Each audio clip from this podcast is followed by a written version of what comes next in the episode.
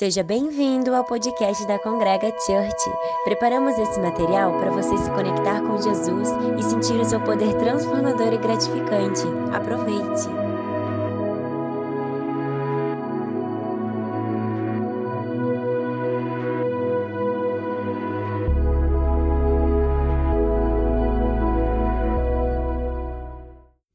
Então, para explicar, sou católico, sou um frei capuchinho da Ordem Franciscana Capuchinha. Qual é a diferença de frei padre? Eu não sou padre. Padre é ordenado para o ministério, ele recebe o encargo da igreja de santificar o povo de Deus. Ele celebra a missa, ele ouve as confissões, né? esse é o trabalho dele. Ele batiza, ele confirma as pessoas na fé. O religioso, que é o meu caso, um frade, nós fazemos votos de pobreza e obediência. Enquanto o chamado do sacerdote, do padre, é o sacerdócio, o chamado do religioso é para a profecia. Né? Por isso, nós temos mais liberdade de fala e de ação. É, feita essa diferença, eu refleti muito essa semana se eu deveria vir aqui ou não. Primeiro, eu queria muito, porque ecumenismo na minha vida eu sempre fiz muito na prática sem muita teoria. Eu até sou um cara teórico, sou um cara da universidade, é, tenho muito artigo publicado, mas nunca escrevi sobre ecumenismo. Sempre escrevo sobre outras coisas. Porque ecumenismo é na prática. Você vai, visita os irmãos, você conversa com os irmãos, conversa com quem é diferente, quem tem outra religião, quem não tem religião nenhuma, né? É, havia um teólogo católico que dizia que há muitos cristãos anônimos pelo mundo, né? Gente e nem batizada é, mas dá testemunho de vida cristã para nós. Mas daí eu me lembrei do Papa Francisco. O Papa Francisco, em 2016, no dia 31 de outubro, se iniciou o ano de celebração de 500 anos da Reforma. 500 anos de fundação da Igreja Evangélica Luterana. O Papa Francisco estava no culto de abertura deste ano. Né? Então, quem ama, quem crê em Jesus, faz parte da nossa vida. Então eu vou fazer uma pregação leve aqui, vamos chamar de conversa, não é pregação, pregar é, para mim é um martelo, né? Isso é uma conversa com base na fé do Evangelho. E peço desculpa, não vai ser do jeito que vocês estão acostumados. A gente tem outro jeito, tem outra maneira de falar, tem outra leitura da teologia, outra leitura da fé, mas vocês vão ver que é isso o importante dessa noite, é por isso eu estou aqui. Eu convido, em trouxe a Escritura, a palavra de Deus, a abrir na carta aos Romanos, capítulo 8, no versículo 14 ao 17. Carta aos Romanos, capítulo 8, do versículo 14 ao 17. O apóstolo Paulo diz assim: Todos os que são conduzidos pelo Espírito de Deus são filhos de Deus. Com efeito, não recebestes um espírito de escravos para recair no temor, mas recebestes um espírito de filhos adotivos, pelo qual clamamos: Abá, Pai. O próprio Espírito se une ao nosso espírito para testemunhar que somos filhos de Deus. E se somos filhos, somos também herdeiros. Herdeiros de Deus e co-herdeiros de Cristo, pois sofremos com Ele para também com ele sermos glorificados. Quando a gente pega a palavra de Deus, a Escritura, principalmente no Antigo Testamento, a gente sabe a figura do Espírito de Deus ela é um tanto abstrata. Né? Ela não, a gente não consegue compreender o que o Espírito de Deus olhando só para o Antigo Testamento. Porque vocês vejam bem, lá no versículo 1 do capítulo 1 de Gênesis diz: No princípio Deus fez o céu e a terra, e a terra estava vazia e informe, e o Espírito de Deus pairava sobre as águas. Lá no capítulo 54 do profeta Isaías a gente ouve assim: O Espírito de Deus repousou sobre mim né? Então, o Espírito de Deus parece ser uma coisa um pouco indeterminada no Antigo Testamento. É a ação de Deus na história, é a ação de Deus na comunidade, é a ação de Deus no seu povo, mas a gente não consegue perceber exatamente quem é esse Espírito. Há uma concretude nesse Espírito? De repente, a gente tem o evento Jesus. E a gente descobre que o Espírito de Deus não é uma energia, que o Espírito de Deus não é uma coisa pairando por aí, que o Espírito de Deus não é uma coisa distante de nós, que o Espírito de Deus é o Espírito de Jesus ressuscitado. Porque essa é a base da nossa fé. Olha só qual é a nossa grande dificuldade quando a gente vai dialogar entre as igrejas cristãs, especialmente nós católicos, temos uma estrutura pesadíssima. Né? Isso está acontecendo aqui hoje é muito difícil de acontecer na igreja católica. Muito. A nossa estrutura é muito pesada, uma estrutura muito é, burocrática, jurídica. Mas qual é a nossa grande dificuldade? Não é a pretensão de verdade. O que é a pretensão de verdade? A pretensão de verdade é assim: o padre diz, a nossa igreja é a igreja verdadeira e nós estamos a verdade. E o pastor diz assim, a nossa igreja é verdadeira e nós estamos a verdade. Isso, gente, não é o problema. Veja só, se você está numa igreja evangélica e por acaso desconfiasse que não está no lugar certo e não está a verdade, que sentido estar aqui essa noite? Para que estar aqui? A verdade não é uma ideia, a verdade é uma experiência, uma pessoa. A verdade é a experiência com Jesus Cristo, que caminha conosco, que nos ouve, está conosco no nosso sofrimento, que nos liberta de nossas dores, que nos impulsa para caminhar. Se eu sou católico e por um acaso, em algum momento, eu desconfio, não, eu acho que não estamos a verdade. Então não faz sentido ser católico. Eu já não tenho fé, eu já estou balançando, eu já não sei o que fazer. Então, por que nós conseguimos, não conseguimos dialogar tantas vezes? Porque a gente tem a pretensão de uma verdade total. Porque a gente tem a pretensão de se apri, de aprisionar o Espírito de Deus, que é o Espírito de Jesus ressuscitado. E o Espírito de Jesus ressuscitado não pode ser aprisionado. Se a gente lê tanto o Evangelho de Mateus, quanto o Evangelho de Marcos, quanto o Evangelho de Lucas, e até o Evangelho de João, em outro sentido, de repente Jesus aparece no meio dos apóstolos. E percebam, vejam bem o que acontece. O Evangelho faz questão de ressaltar: estando as portas fechadas por medo de judeus, Jesus apareceu no meio deles e disse: A paz esteja convosco. Vocês percebam isso. Estando as portas fechadas por medo dos judeus, Jesus aparece no meio deles e diz: A paz esteja convosco. Porque o Espírito de Jesus não pode ser presa. O espírito do ressuscitado não obedece portas. O espírito do ressuscitado não obedece muros. O espírito do ressuscitado não pode ser preso apenas no meu pequeno espaço. O espírito do ressuscitado é sempre maior que a igreja. A gente tem essa pretensão de colocar Deus dentro das nossas categorias e criar um Deus funcional que atenda aquilo e eu quero dizer, um Deus e confirme as minhas convicções. Quando a nossa experiência com Jesus deve ser o contrário. Eu que devo me conformar à vida de Jesus, eu que devo imitar Jesus, eu que devo buscar ser como ele. Porque o apóstolo Paulo é claro. Olha, e diz o versículo 17: Pois sofremos com ele para também com ele sermos glorificados. Você falava, né? Hoje as catedrais se erguendo cada vez mais para cima, mas a gente aqui fazendo uma experiência subterrânea. Se a gente pega a história da igreja, lá no início, no primeiro século, os cristãos rezavam em catacumbas, cemitérios subterrâneos. O Espírito de Deus ele não é espalhafatoso. O espírito do ressuscitado não é um artista de cinema. O espírito do ressuscitado não é um Deus midiático, a gente está vendo por aí, e, não é privilégio das igrejas evangélicas. Inclusive, a igreja católica está se superando na produção de um Deus midiático. Um Deus que canta em grandes palcos, um Deus que faz grandes espetáculos, um Deus que faz milagres absurdos. Não que Deus não faça milagres absurdos. Mas lembremos da palavra de Jesus. Curava uma pessoa, ele dizia: Não conta para ninguém. Curou o leproso, lá no capítulo 8 de Marcos vai, apresenta-te, Marcos não, capítulo 8 de Mateus, vai lá, apresenta o sacerdote e não fala nada para ninguém. O espírito de ressuscitado é o espírito subterrâneo da história, é o espírito que vai agindo na nossa vida sem nós percebermos. Mas não há como viver essa experiência se eu não tenho cruz. A cruz é parte integrante da nossa vida. A cruz e o sofrimento é parte integrante de nossa vida. Aí você pode me dizer assim, mas Frei, você está fazendo uma glorificação do sofrimento. Sofrer pelo sofrer. Mas não é o sofrer pelo sofrer. O que glorifica no sofrimento é o sim dado à vontade de Deus. Se nós pegamos o Evangelho de João, lá no capítulo 14, na última ceia, Jesus olha para Judas, vai e faz o que tu tem que fazer, e quando Judas sai, Jesus diz: Agora, Pai, teu filho foi glorificado. Não foi na ressurreição que Jesus disse isso. Foi antes da cruz. E por que o Filho foi glorificado exatamente naquele momento? Porque Jesus tinha chegado às consequências últimas do seu sim ao projeto do Pai. E a gente vai dizendo não ao projeto do Pai. E a gente vai dizendo não ao projeto do Pai. E a gente vai montando um Deus ao nosso gosto. E a gente vai montando um Deus segundo as nossas vontades. Um Deus oprime, um Deus que mente, um Deus que engana. E a gente está vendo aí um Deus que defende a morte. A gente está vendo aí um Deus que defende a opressão.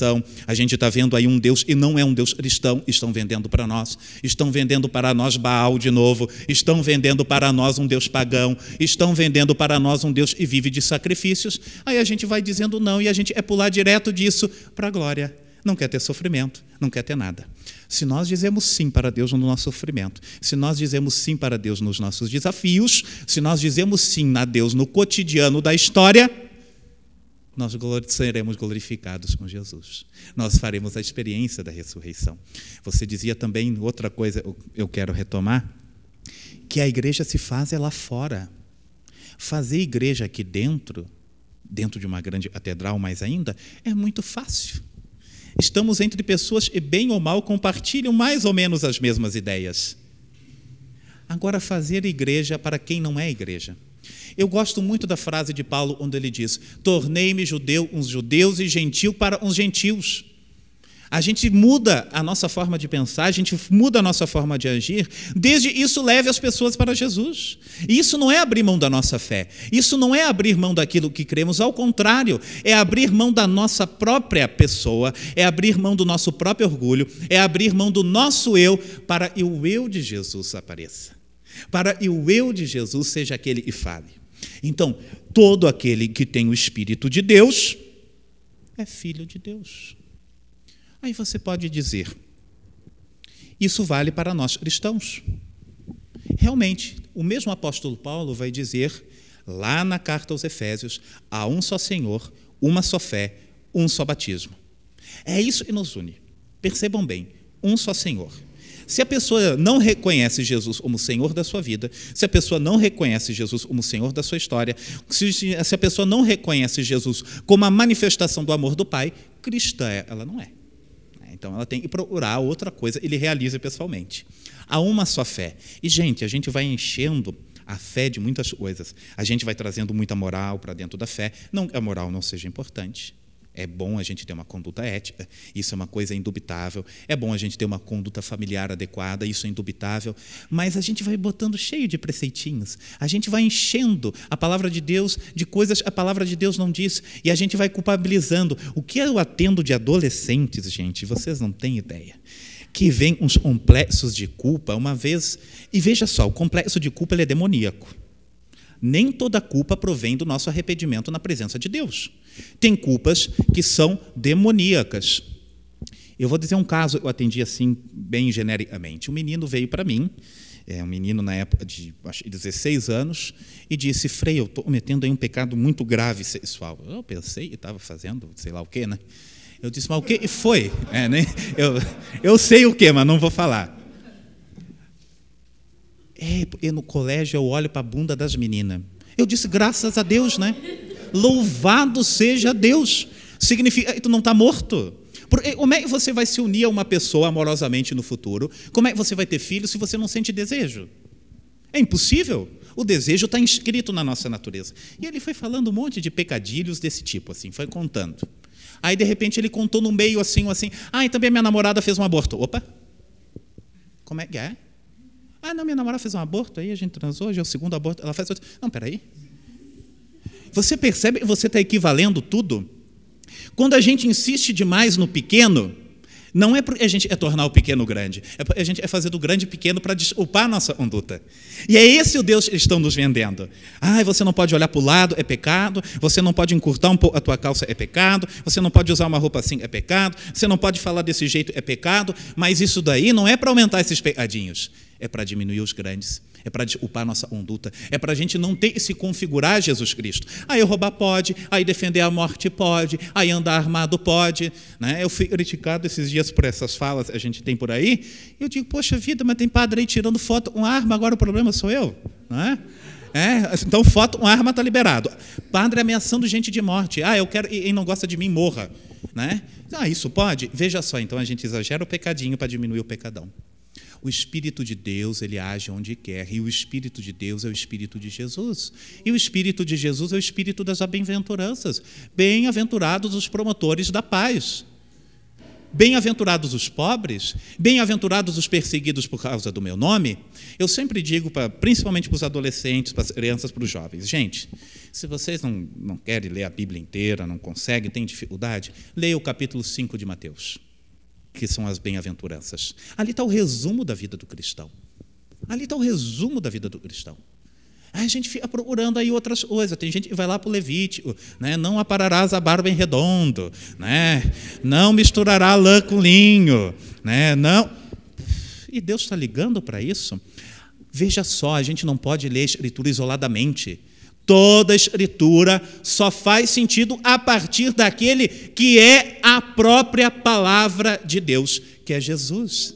Se é contrário à vontade de Jesus, não vem de Deus. Se não vem do espírito de amor de Jesus, não vem de Deus, vem do demônio.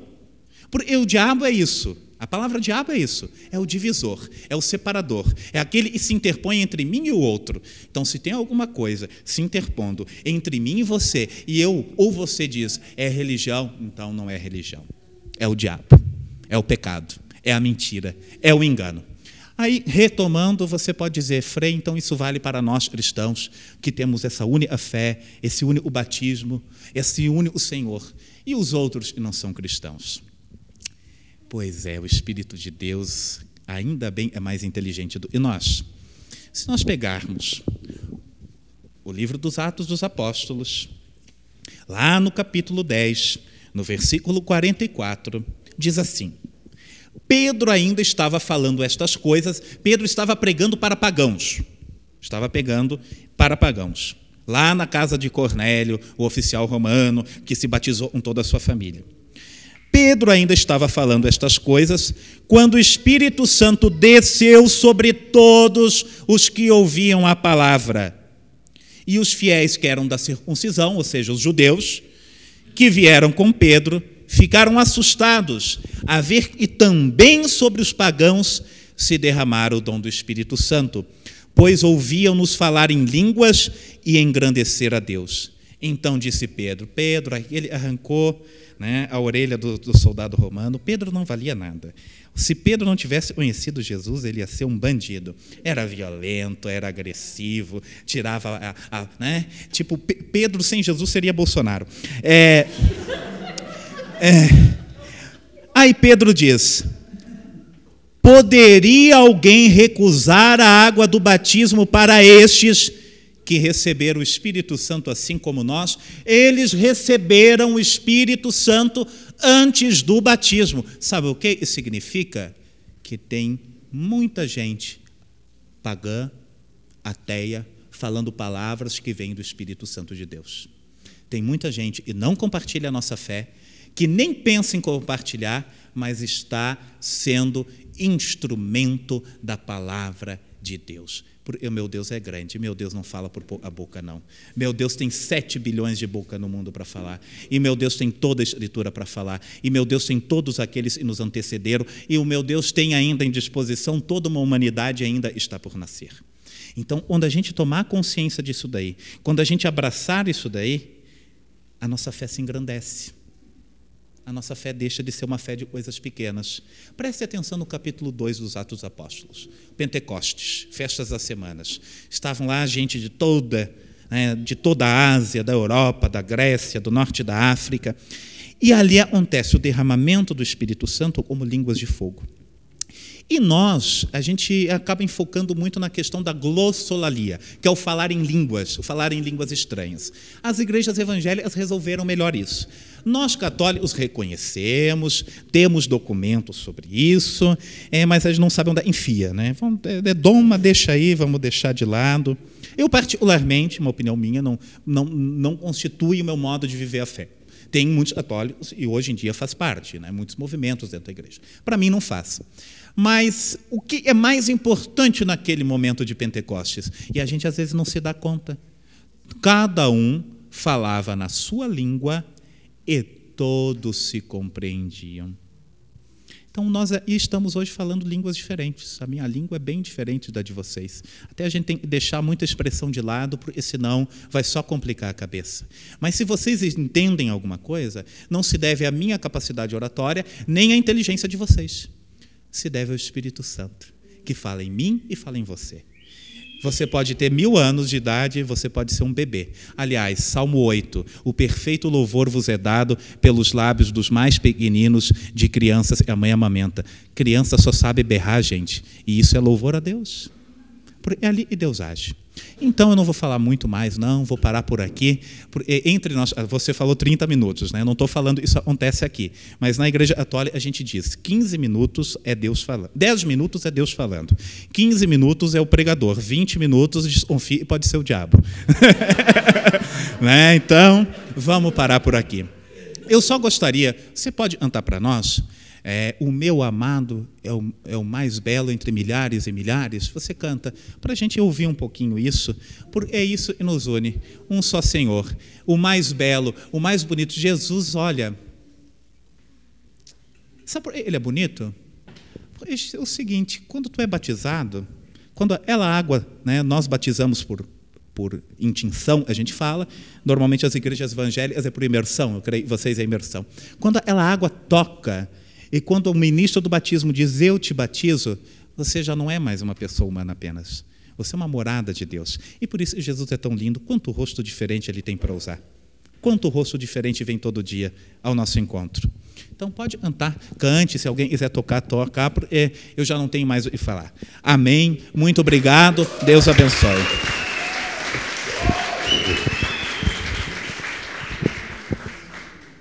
Esperamos que essa mensagem tenha sido desafiante e inspiradora.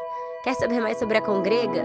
Siga-nos nas redes sociais, Facebook, Instagram e Twitter.